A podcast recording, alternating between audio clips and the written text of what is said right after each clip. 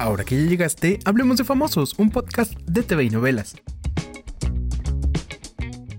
Y sí, seguimos hablando de famosos. Hoy estamos felices de la vida porque les vamos a contar qué es lo que traemos esta semana en TV y novelas, la revista con mayor tradición en el espectáculo y para eso estamos el querido Julio Quijano. Hola Gil, buenas tardes, ¿cómo estás? Y su servidor Gil Barrera. Y aquí estamos pues contándoles parte del chismecito rico que tenemos esta semana, mi querido Julio, y vaya que tenemos bombas, ¿no? Esta semana fue particularmente buena para nosotros, que nos gusta este, hablar de las cosas que les pasan a los famosos. No sé si quieras empezar con lo de Belinda y Nodal, Gil. Qué broncón traen estos dos, como se dio a conocer la semana pasada y te enteraste puntualmente en tvnovelas.com y en todas las plataformas. Cristian Nodal pues respondió prácticamente, sacó las garras y ha respondido a la mamá de Belinda, quien este, pues así sutilmente lo tachó de naco, ¿no? Y a raíz de eso, bueno, pues ha emitido eh, algunos eh, puntos de vista en las, eh, en las redes sociales, en donde se defiende y dice que prácticamente Belinda le pedía lana para arreglarse los dientes.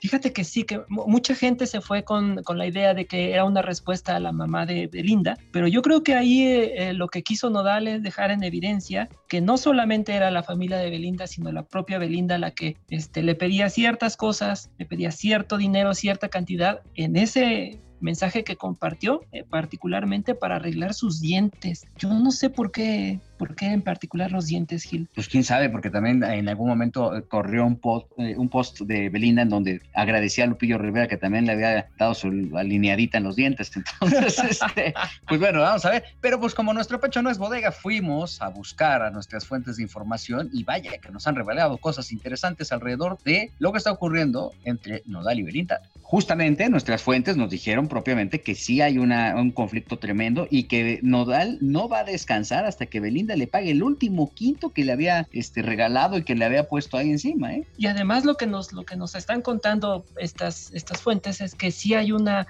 toxicidad de parte de, eh, de, Belinda, ¿no, Gilberto? Sí, que le está pidiendo ahí, este, pues prácticamente todo cuentas y que ya sabes, casi casi le daba sus nalgadas porque este, no puede aceptar este rompimiento. Y de hecho se ve, hay una reacción evidente de parte de, Belinda en estos mensajes, ¿no? Sí, y además eh, no podemos dejar pasar que Belinda la respuesta que ha dado es aparecer con un nuevo galán, diríamos. Sí, sí, sí, pero el galán es de chocolate porque él tiene su pareja, otro, otro otro, compa, tienen una niña de dos años y realmente pues este, este y muchos detalles más les vamos a presentar en la, esta semana en TV y novelas, porque además estamos yéndonos a las fuentes directas para que tengan información fresquecita. Y si la quieren leer, tienen que comprar nuestra revista que está en los puestos de periódicos. Sí, llevársela tiene una manera muy fácil de leerla y bueno, de seguir con esta tradición que durante más de cuatro décadas eh, ha marcado la pauta en el espectáculo en nuestro país y en la artisteada de América Latina.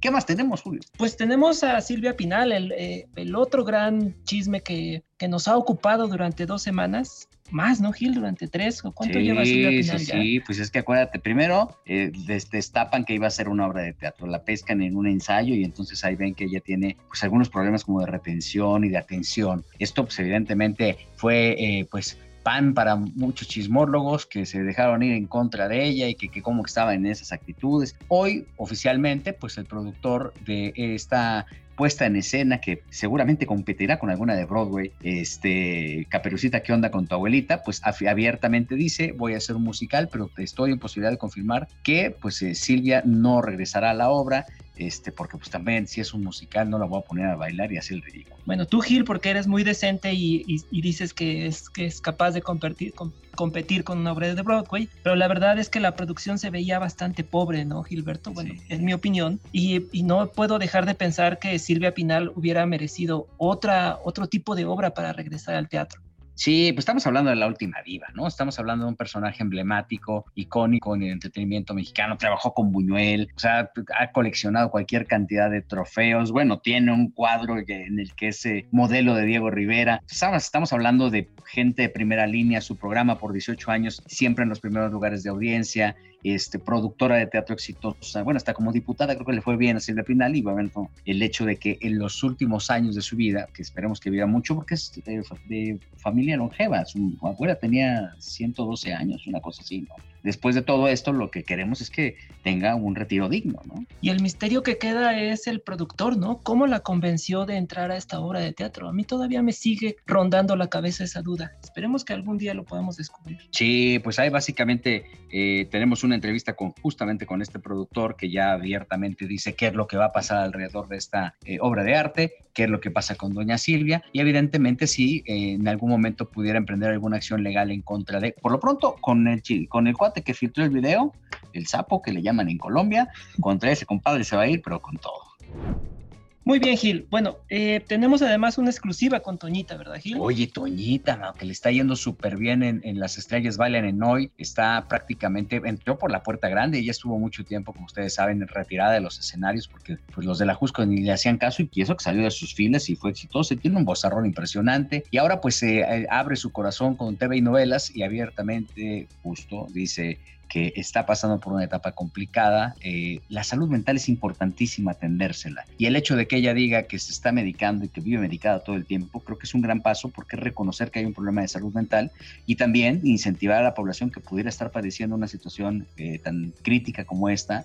Este, creo que también es un muy buen mensaje, ¿no? Sí, y para Toñita es importante que esté en este proyecto, me parece, ¿no? Eh, para un artista no hay nada mejor que salir al público, La depresión es un problema serio. Yo creo que para los artistas este, un paso importante es, como dice, reconocerlo, pero también estar en proyectos donde puedan mostrar su arte, su talento, su alegría, que Toñita la tiene. Justamente, y bueno, pues abiertamente sí dice que vive empastillada todo el tiempo, pero nos da las razones, obviamente bajo la observación de un médico, que eso es importantísimo, ¿no? Porque hay quien lo hace por, su lado y entonces ahí es donde empiezan los problemas. Oye, ¿te acuerdas de Lucha Villa? Por supuesto que me acuerdo de Lucha Villa. Lucha Villa que por cierto acaba de aparecer en la bioserie en esta segunda temporada como eh, la mujer que inspiró a, Vicente Fernández eh, este, a cantar. Bueno, uno de, los, de las muchas inspiraciones. Sí, fue uno de los personajes emblemáticos en la vida de, Vicente. De hecho, cuando fallece el papá de don Vicente, eh, quien la avisa es Lucha Villa. Ella, ella, ella levanta el teléfono cuando le llaman a Vicente Fernández. Ellos estaban actuando en el Teatro Blanquita y ahí es donde dan con esta terrible noticia y hay un vínculo muy particular entre los dos, entre Vicente y Lucha Villa. Y ahora justamente en la bioserie, El último rey, eh, pues se recuerdan a este personaje emblemático, pero viene un tema bien interesante porque la chica que se encarga de personificar a Lucha Villa comenta que eh, el vestuario que usan en la serie era de Lucha Villa y que ella lo estaba vendiendo, se lo está vendiendo a los más cercanos, a quien quieren conservar este vestuario. Hay que recordar que Lucha Villa desafortunadamente tuvo un accidente que la prácticamente la sacó de circulación. Sí, Lucha Villa, una leyenda de la música y también del cine. Yo la recuerdo mucho en Lagunilla, mi barrio, en estas películas en las que actuaba este, al lado de Manolo, Fábregas. Eh, gracias por recordármelo, Gil. Se me fue de pronto. Eh, pero sí, entonces este, yo creo que esa historia del vestuario de Lucha Villa es una historia que merece, merecía ser contada y qué bueno que están en nuestras páginas. Rosana de León es la actriz que se encarga de, pues, personificar a Lucha Villa y bueno, pues ella es la que usó este vestido original de la grandota de Camargo, que lo van a poder ver en detalle, que está en perfectas condiciones y que ella, eh, la hija de Lucha Villa, eh, decidió vendérselo a, la producción para que pues obviamente se preservara el legado de esta este, extraordinaria intérprete que, eh, como decimos, desafortunadamente ya eh, tiene un accidente al tratar de practicarse una liposucción y eh, le da un derrame cerebral y esto la saca prácticamente de circulación. Entonces, pues entre esto y muchísimo, mucho, mucho chisme más, Manelik, que está siendo un personaje importantísimo en las estrellas hoy, también se nos cuenta que no puede ser, no puede ser coqueta porque Lolo se lo malinterpretan. Y bueno, tenemos una infinidad, es eh, prácticamente la revista que más eh, páginas le dedica al espectáculo, muchísimo chisme sabroso. Oye Gil, pero no nos vayamos sin recordarles que tenemos un super póster, ¿no? Ah, por supuesto, ahora para todas las señoras que les gusta pues ver galanazos, tenemos a Julián Gil ahí a todo lo que da con fotos exclusivas, fotos que Julián nos dio así, nos la entregó así en nuestra manita en un USB, dijo, estas fotos quiero que las eh, vea todas las fanáticas que tengo a través de TV y novelas y bueno, pues justamente por muy pocos pesitos se van a llevar toda la historia del espectáculo, los chismes más fresquecitos y este posterzote de este galanazo Julián Gil. No solo las mujeres, creo que a mí también me gusta Julián Gil. Tiene unos brazotes tremendos. No lo pondría en, las paredes de mi recámara, pero sé apreciar a un hombre guapo. pues Julio, les agradecemos mucho su tiempo. Este, tenemos muchas cosas más eh, y vamos a estar constantemente platicando la historia detrás de las historias de lo que vamos a presentar en telenovelas. Y como siempre, muy eh, halagado de estar compartiendo el micrófono contigo, mi querido Julio Quijano. Gilberto Barrera, muchas gracias por tu tiempo.